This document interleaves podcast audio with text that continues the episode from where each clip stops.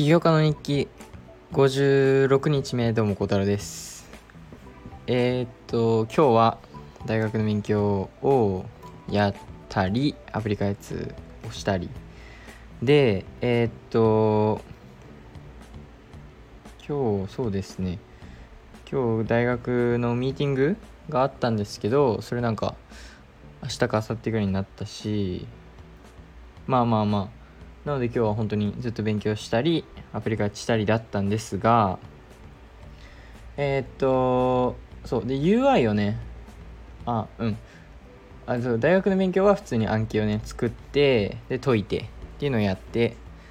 今日はえっと結構めっちゃ進みましたね。でアプリの方なんですけどえっと UI を作るのにフォーカスしてたんですよ今日。で何ページぐらいできたんだろう。だいたい202030ページぐらいできたんですよ。30は持ったかな？20ページぐらい。でイメージというかは全然全体的にねつかめてきて。でもやっぱり思ったのがあの本当にこんな MVP にまあもちろんね MVP 作るあ MVP じゃないわ。この UI のイメージ図を作るのは確かに大事だと思うしあのこの56日間を通してあの Figma の使い方もね本当に上達したと思うしスピードとかも上がってきたしその作れる。なんだと思うんですがあのー、やっぱりそれと同時にこの UI がねどんだけすぐ変わるかっていうことに対してもね結構えっともう分かってきてまあまあでもそれがそのフラッターフローノーコードで作ってたからそうなのかもしれませんけどけどやっぱりそのもしこのアプリが僕今作ってる UI は本当に最終形態で最終形態こういう風だったらいいなっていうのを想像をもとに作ってる見た目なんですけど絶対そんなんもうそのもしねここまでいってたら多分普通にユーザーとかも使ってくれてるからここまでいける状態になるんですけどでもそこまでいくと例えばそのユーザーの声というかそっちをね優先的に聞いてそのユーザーがより良いその体験をねできるような UI に変えていくと思うのでなんか今まあ別にそこまでめっちゃねめっちゃ細かいとこまで気使って作ってるわけじゃないんですけどけどまあそこまでやっぱりこれにめちゃめちゃ時間かける必要はないかなとか思ったりは今日しましたね。はい。もちろん作ってるのは楽しいんですけど絶対今フォーカスすべきことは他にあるんじゃないかっていうのを改めて感じました。でえー、っとまあその UI を今日20ページぐらい作れて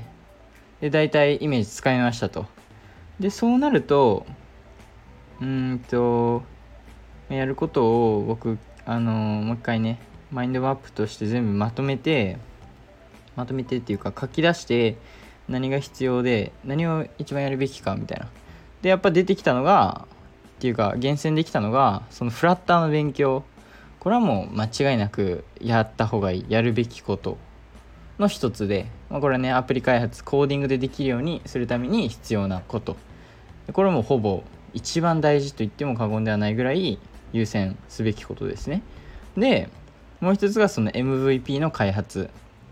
でこれはこの今回のバージョンの MVP ですね。要するに。で多分このえー、っとこのっていうか僕の起業家の人生を通して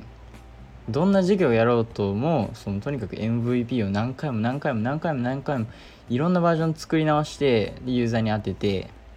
っていうことを多分ずっとするんでだからこれはね MVP の開発っていうのはこれからもね永遠にし続けるんですがとりあえず今回のバージョンの MVP も作る。であと大枠をねつかみたいなと思ってこのどういうことかというとこの今アイディアが、まあ、だいぶね昨日とかその前の日よりはまとまってきて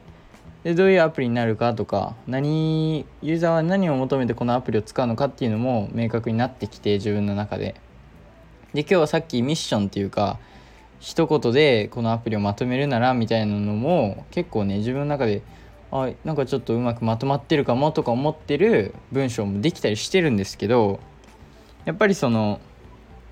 うんと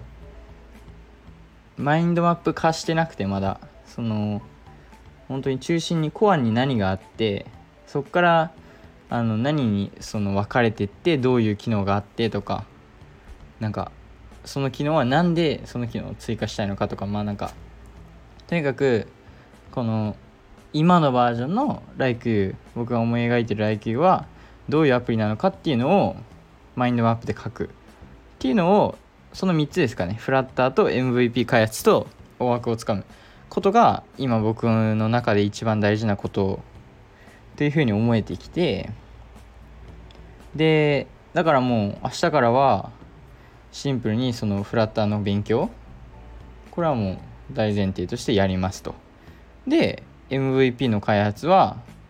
同時にできる。MVP はその確かに機能を厳選しないといけなくてでねそのデザインとかもまあめちゃめちゃシンプルなやつでいきますが全然まだ決まってなかったりするんですけどけどもうだってログインアカウント作成はもうやり方分かってる。で UI 作るのはもうできる。であとは本当にロジック。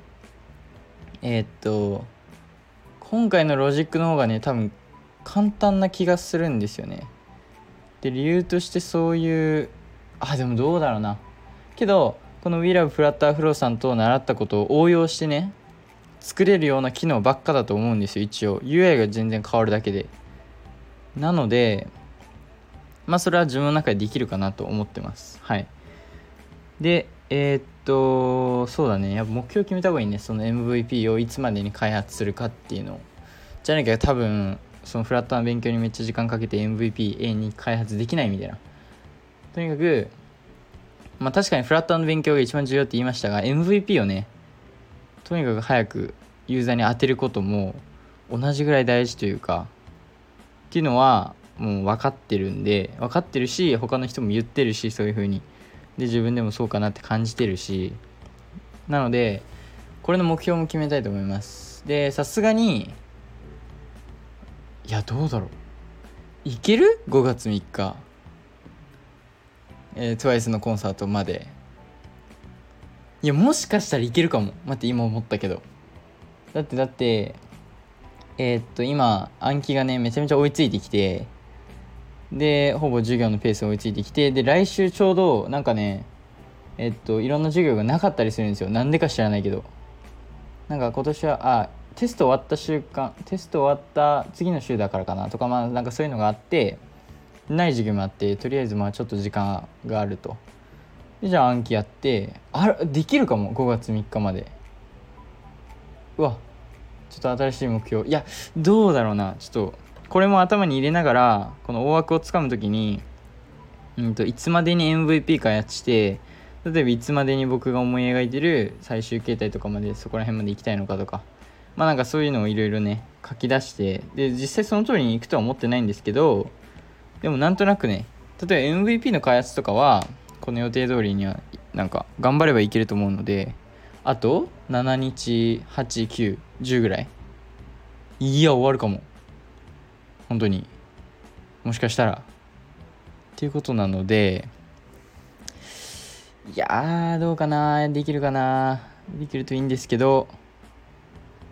けどいけるね。なんかそんな気がしてきました。今はこの MVP のリストを見てあと自分のねノーコードの知識とかを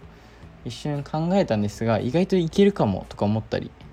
でそうそう。UI 作ってる間にこの機能はいらないなってなったのもあってそれ MVP に入れる予定だったんですがそれを抜くので MVP がもうちょいシンプルになるのでまあまあでもシンプルすぎてもあれなんで他の機能を足したりも考えてますがでもとりあえずそうですね大枠まず使います。多分今日寝る前か明日にそのこれからの何をするかっていうのをもう一回ねちゃんとまとめて全部書き出して。でそれが決まったら次はえー、っとあそれを実際あの行動に移していくだけなんですけどでもフラッターの勉強なんか1日3時間4時間やるって決めてで MVP 開発にも時間を当てて5月3日まで開発するならそうするって決めてそれを目標にやっていく。できますねこれ。いけますね全然。なんかそんな気がします。MVP はとにかく時間かけちゃダメなんでまあその言い方ちょっとなんかちょっと違うんですけどけど本当に早いっていうことが大事なのでこの MVP をね作るにあたって。なのでそれをねちゃんと忘れずに行動していきたいですね。でフラッターの勉強はまあどんぐらいかかるんでしょうか。けど本当に毎日345時間やってったらなんか習得するスピードも速いだろうし毎日やってるとね忘れないんで暗記と一緒で。なので、まあ、その毎日やる継続をね大事に全部やっていきたいですね。とりあえず大枠つかむことから始めたいと思います。でビジョンとかねバリューとかミッションとかを考えて書いて本当にさっきも言いましたがその機能とかね UI もそうですしマネタイズ方法とか、ね、マーケティング方法とかそういうの本当に絶対変わるんですよ。なんか実際そこまでね僕まだ到達してないんですけどそのレベルまで。けど本当にそういう気しかしないというか。まあでもマネタイズプランとかはなんとなくあってもいいとは思ってます。マーケットまあプランとかはねあってもいいと思うんですがそれにそのなんかめっちゃ時間かけて決めたりとかあのもうそれでいくって完全にね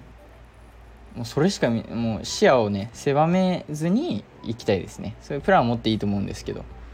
それをまたあの忘れずにやって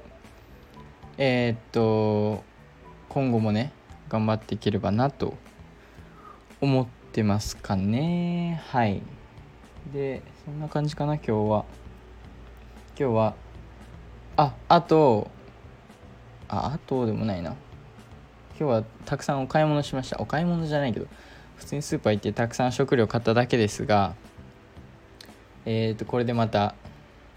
食料蓄えたんで、えー、生きていけますね。はい。でえー、っとそんな感じかな。大変でも最近大変じゃないね。その暗記もうまくいってるし大学の勉強も。でテストもうまくいってるし。でこのアプリも本当にこの新しいアイデアを思いついたからうまくいってるというか自分の中でねその、まあ、しっくりきてきながら、え、っと進められてるって感じですかね。このアイデア思いついてなかったらちょっとねまだ絶対落ち込んでたというか迷走していました。絶対に確実に。けどまああの日ね諦めずに考え続けたんであの思いついたアイディアなのでまあやっぱ諦めないこと大事ですね。はい。いやどうなんでしょう。まあとりあえず本当にそのこの今あるアイディアにあのめちゃめちゃね愛着が湧かないようにというかそこはあのカジュアルラフラフにね考えて、まあ、これはあるアイディアでこういうプランが一応あるけどもちろんユーザーが別のものを求めてたりとか。そしたらそれにねそれをえっと踏まえた上でもっとねいろんなアイディア考え出したりとか。アイディアをね思いつくことは僕結構得意なんでっていうか毎日のようにやってることなのでそこは自信あって。でそういうことはねもう全然できるかなと思ってるんでとりあえずまああんまりねこれでいくっていうのは考えずにだからその UI もねちゃんと作るのはちょっとね自分でも躊躇しててちゃんと作っちゃうともうそれでいくって決めて視野が狭くなったり他のアイデアをねそうそうそれ他のアイデアが出なくなるんですよ。この UI がバシッて決まると。なのであのー、まあ、UI ねそこまで僕は最初は力入れないことにしました。多分それじゃないんで一番重要なことは。なのでとりあえず、まあ、ラフに考えつつそのユーザーにね簡単なものから当ててってちょっとずつフィードバックだったり、まあ、ユーザーのね行動を見たりとかであのどんどん機能を足したり抜いたりして。えー、っと僕がねその思い描いてるミッションやビジョンを達成できるようなアプリをね作りたいと思ってます。そういう感じなのでこれからも頑張っていきますではいということで、また明日も一日頑張ります。それでは。バイバイ